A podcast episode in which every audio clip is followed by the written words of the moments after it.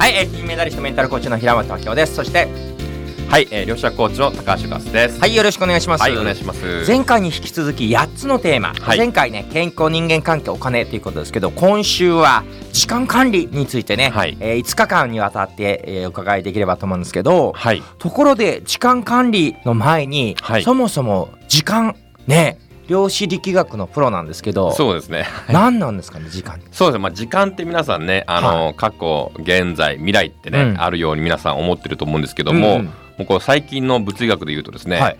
えー時間は存在しないと。えいや存在しますよね。だって何時に待ち合わせとか言ってまあまあ、ね。そうそうなんですけど、えっとまあ時間というある意味概念はい概念であってですね、実は、えー本当に物あの本当に過去現在未来じゃなくてこの空間上ですね。うん。もうこの空間宇宙の創造の瞬間かはい。ら現在までを考えていくと、うん。こうこの、えー、と過去の状態うん。と未来の状態と、はい。まあ、現在の状態が実ははい同時にはい。この宇宙空間上に存在するっていう実はブロック宇宙論っていう考えなんですね。うん。はい。うん。なのでこうブロック宇宙論の、えーよるとですね、うん。えーもうこの宇宙は自分の例えば過去の状態未来の状態も、えーうん。いろんなところに点在しているようなはいはい。そんなイメージなんですね。えー、なんかもうちょっと具体的な例ないですか？ね 例えば昔ね、はい。貧乏だったのうんうん。に成功してお金持ちになった人もいれば、昔成功した後に貧乏になっちゃったみたいなはい。過去と未来って違ってたりしますよね？まあそうですね。だから今現在私たちが生きてる宇宙空間、まあ、宇宙空間上に例えば、えー、と未来のうん平本さんがいたりとか、うん。過去の平本さんも、うん。実は別の別の、まあ、座標軸に、まあ、存在するようなイメージなんです。もう時間と空間の、はい。もう軸が、えー違って、まあ、今はここにいますけども、はいはい。あのまあ、分かりやすく言うと例えば今から、うん。えー例えばこの地球上からですね、うん。えー10万光年離れた星があるとして、はい。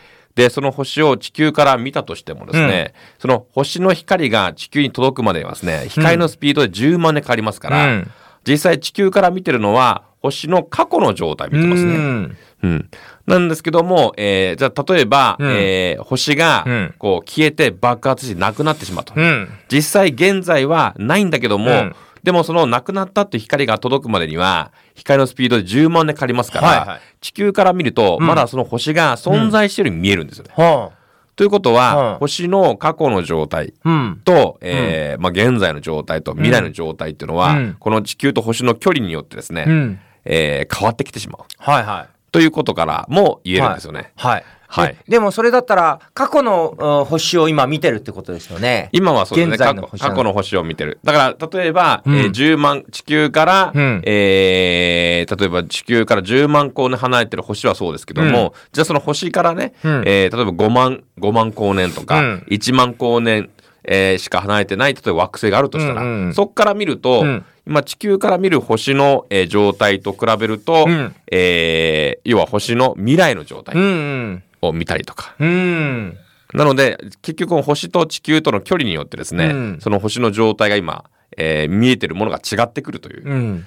ことなんですよね。なるほど。ということは、はい現在から過去だったり未来も見れるっていうことですね。そうですね過去だったらな見見えるというかはい。なるほど。はい。アドラー心理学によると、うん。実は現在の今の心の状態にぴったりな過去を思い出す。はい。あと、現在の延長線上に未来っていう感じで考えるんで、い、や、俺、えー今辛いよと思うと辛い過去を思い出すし、うん。今幸せと思ったら幸せな過去を思い出す。はい。一方で、え、今、俺お金持ちって思ったら、うん。えー未来お金持ちになるし、どんだけお金あっても、い、や、お金ないんだよなっていう自分だと捉えると、未来もお金がない。まあ、こう、うん。要は今起こってることが過去を見たり、未来見たりする。そそういう考えに近いですかね。そうですね。それに近いです。で、うん。特に量子力学の世界だと、うん。もう時間という概念を超越して、うん。もう本当に、えー過去の状態も未来の状態も今うん。ここの瞬間に同時に、うん。まあ、存在するっていう考え方が、えーあるんですよね。うん。まあ、これが、まあえーまあ、非極在性っていう専門用語で言うんですけども、まさに今ここの瞬間、うん。すべて今この瞬間の一瞬一瞬が今しかないみたいな。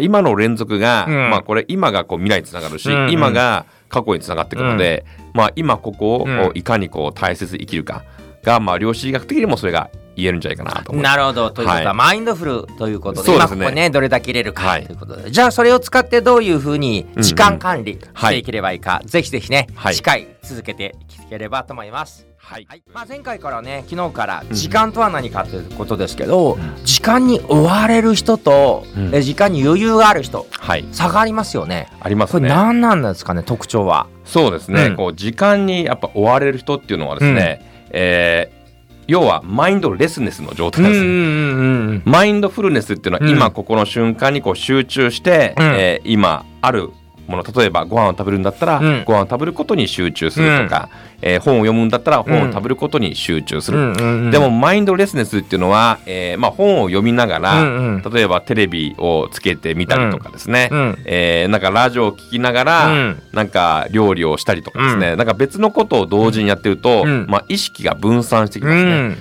すると集中できないので、早く達成ができなくなってしまう。なるほど。なので、まあ、あれもこれもそれもエネルギーが分散している状態、うん。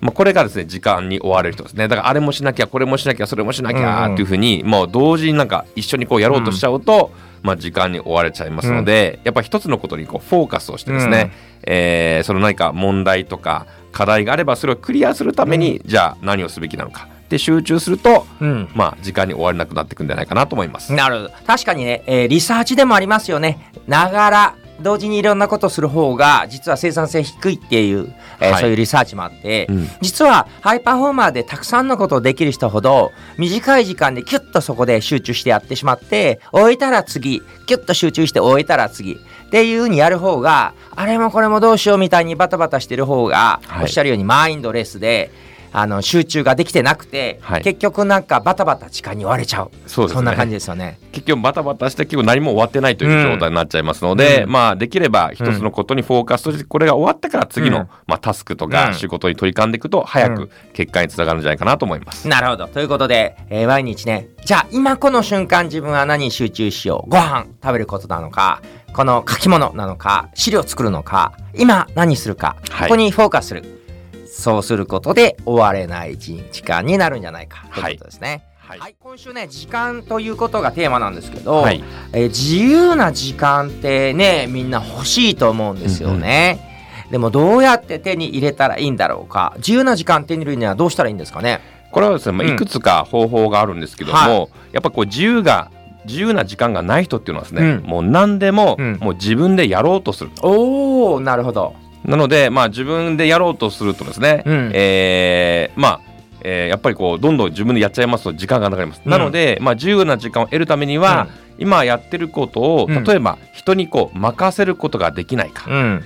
まあ、これをまず考えてほしいんですね。はいはい。はいであともう一つがですね、えー断るというですね。うん。はい、あのー何でも何でもかんでも受け入れてしまう、うん。もうすべて OK 受け入れちゃうと、うん。もうどんどん仕事が増えてきますよ。やることが増えてしまう。ので、うん。えーまずはその断れないかうん。っていうことで、うん。えーまずそれを本当にじゃあそれをやるべきなのか本当に大事なことなのかっていうことを考えていただいて、うん。で、えーまあ、えー断る。うん。でそれでもうどうしてもこれやる必要があると。どうしても重要なことではもちろんやっていただくと結構なんですけども、まずは断っていくのが2つ目のポイントかなと思います。確かにあのまあ全部自分でやってしまうんじゃなくて、はい。人に任せるってのあるし、はい。あとは何でも受けちゃうんじゃない断る。はい、そしてさらにそこに付け加えるとしたら、うん。これ本当に必要なんだろうかって一回確かめた方がいいかもしれないですね。そうですね。なんかあこはい。れ良さそうってあれもこれもうん。手つけるんだけど、終わったらなんか疲れてるだけみたいな感じで、はい。本当に自分がこれやりたいのかどうか、うんうん。そこを一回ねしあの研究するのもいいかもしれないですね。そうですね。なのでまあ本当に必要なこと大事なことにフォーカスしていく、うん。まあ、特にコーチングでもそうなんですけど、うん。最も大事なものとか、最も大切なものとか、最も重要なものうん。にこうフォーカスすると、えーいいんではないかなと思います。なるほど。そうなるとやっぱねコーチングで自分軸見つけてみたりとか、はい。自分がどっちの子に向かいたいのか、うん。それ明確にすると時間管理も明確になって、はい。自由な時間ができるかもしれないですね。そうですね。なので、ひ平本さんのところではね、こう自自分軸をね、見つけていくことをね、やってますので、そこを見つけていただくと、うん。本当大事なものがね、うん。えー見つかるかもしれませんね。はい、もしくは量子力学テレポーテーションで未来に飛んで、はい。その未来になることから逆算して、はい。じゃあ今何に時間費やしたらいいんだろうっていうとそうですね。はい、はい。自由な時間となります、えー本当に豊かな人というのは時間持ちだったっていうふうにね、高橋さんはい。おっしゃいますか、これどういう意味ですか、あまあ、要はですね、ゆうん。豊かな人ってなんかイメージ言うとなんかお金持ちとかですね、まあ、経済的に、はい。まあ、豊かな人ってイメージあると思うんですけども、でもいくらですね、うん。実はお金があっても、うん。毎日忙しいですね。あの遊ぶこともできないし、うん。旅行にも行けないし、えー家族との時間もなかったらこれどうですかね、なきついですよね。なんかお金稼いだ意味ないですよね。そうですよね、うん。まあいくらお金になってもそういう時間が使い意味がないので、はいはい。本当の豊か実は経済的な自由じゃなくて本当の豊かな人っていうのはですね、うん。実は経済的な自由ではなくて、うん。やっぱり自由な時間をうん。いかに持ってるか。つまりこうん。れ時間持ちなんです。ねお金持ちよりも実は時間持ち、大事なんです。はあでそのためにはですねあのこの労働収入ですね、うん。まあ、これをうん。できるだけこう減らしていく、まあ、多くの方は、えーまあ、時間も時間の気流で、まあ、今日ね1日働いたから給与をいただくとかですね、えー、1ヶ月働いたからお金いただくっていうのは多くの方がそうだと思うんですけども、うん。本当のお金持ち自由な、えーまあ、お金持ちの方っていうのはですね、えーもうできるだけ働かない。どうやったら、あのー働かないかってことをいつも考えてます。なるほど。うん、そうするとだんだん働かずにお金が入るような仕組みができてですね、うんうん。結果的に、えー時間持ちになってくるんじゃないかなと思いますね。なるほど。月収とか年収をもちろん増やすっていうのも一つの手があるんだけどそれを増やす以上にどれだけ短い時間でその金額を稼げるか、そうなんですよね。うん。そう。で物理学で言うとですね最小エネルギーの原理ってのがあるんですね。おおなるほど。もうなるべくエネルギーを使わずに、うんうんうん。ローコストでですね、うんうん。えーいかにこう大きな成果をだけ上げるかっていうことを考えると、うん。えー時間持ちになってくるんじゃないかなと思います。なるほど。私のね生徒さんでアラサーの男性の人で、はい。大企業に勤めてる頃って結構夜遅くまで働きながら、はい。これやって意味あるのかな？生産性ないんじゃないかなっていうことで残業してたんだけど、はい。起業して、えー5つぐらい仕事副業を掛け持ちしたら一見するとすごく忙しそうなんだけど大企業の時よりも収入は1.5倍ぐらいでそんなにすごく変わらないけど、はい。労働時間時給換算20倍ぐらいで、はい。10分の1以下の仕事量でうん収入1.5倍になって、うん子供もねパパがいつも楽しそうで嬉しいみたいに言っててまさにおっしゃる通りですね。はい。なのでやっぱこう自由な時間をねぜひね、えー作るためにどうしたらいいかってね、うんえー考えていくといいんじゃないかなと思います。成功する人たちの共通する時間の使い方ってあるんですか、そうですね。あのーこの時間っていうのはですね、うん1日、えー、24時間はい。これどんな人もはい共通にありますよね。うん。あの私だけとうんか自分だけうん48時間とかないですよね。いいですね、それですよね。これ皆さん平等に1日20与える。じゃあえー人生でうまくいく人、うん成功する人、そうじゃない人っていうのは、うん何が違うかっていうと、うんこう時間の使い方が違うんですね。うん、確かに。うんじゃあどういう使い方をしてるかっていうと、うんこれまあ私がいろんなせ世の中で成功してる方とかすごく結果出してる方に、うんお伺いするとですね、やっぱりこうできるだけこう人生のうん。ミッションとか、うん。人生の目的ですね、うん。こう何のためにその時間を使うのは明確なんですよね。うんうんうん。例えば私だったら世界中の人々に夢と希望を与えて、うん。えー愛と感謝を満たすとか皆さんの夢を叶えることが私の人生のミッションなんですけども、うん。そのために、うん。例えばセミナーをやったりコはい。ーチングやったり、まあ、うんこういった音声で配信したりしてます、うん。なので、えーそのための時間の使い方私にとってはうん。有意義な時間、うん。で世の中の成功者も同じで、うん。やっぱ人生の目的とか、うん。ミッションに、うん。えー使う時間はまあうん。有意義な時間、うん。でもそれ以外はもう無駄な時間っていう,、ことなんですよね。うん。なのでいかにこの人生の目的に向かって、えー時間を使ってこれが成功者の共通する、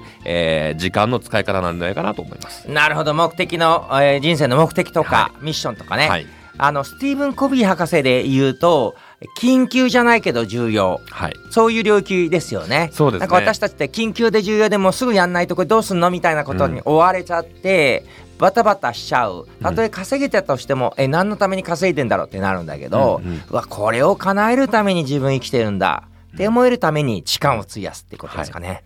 そうですね。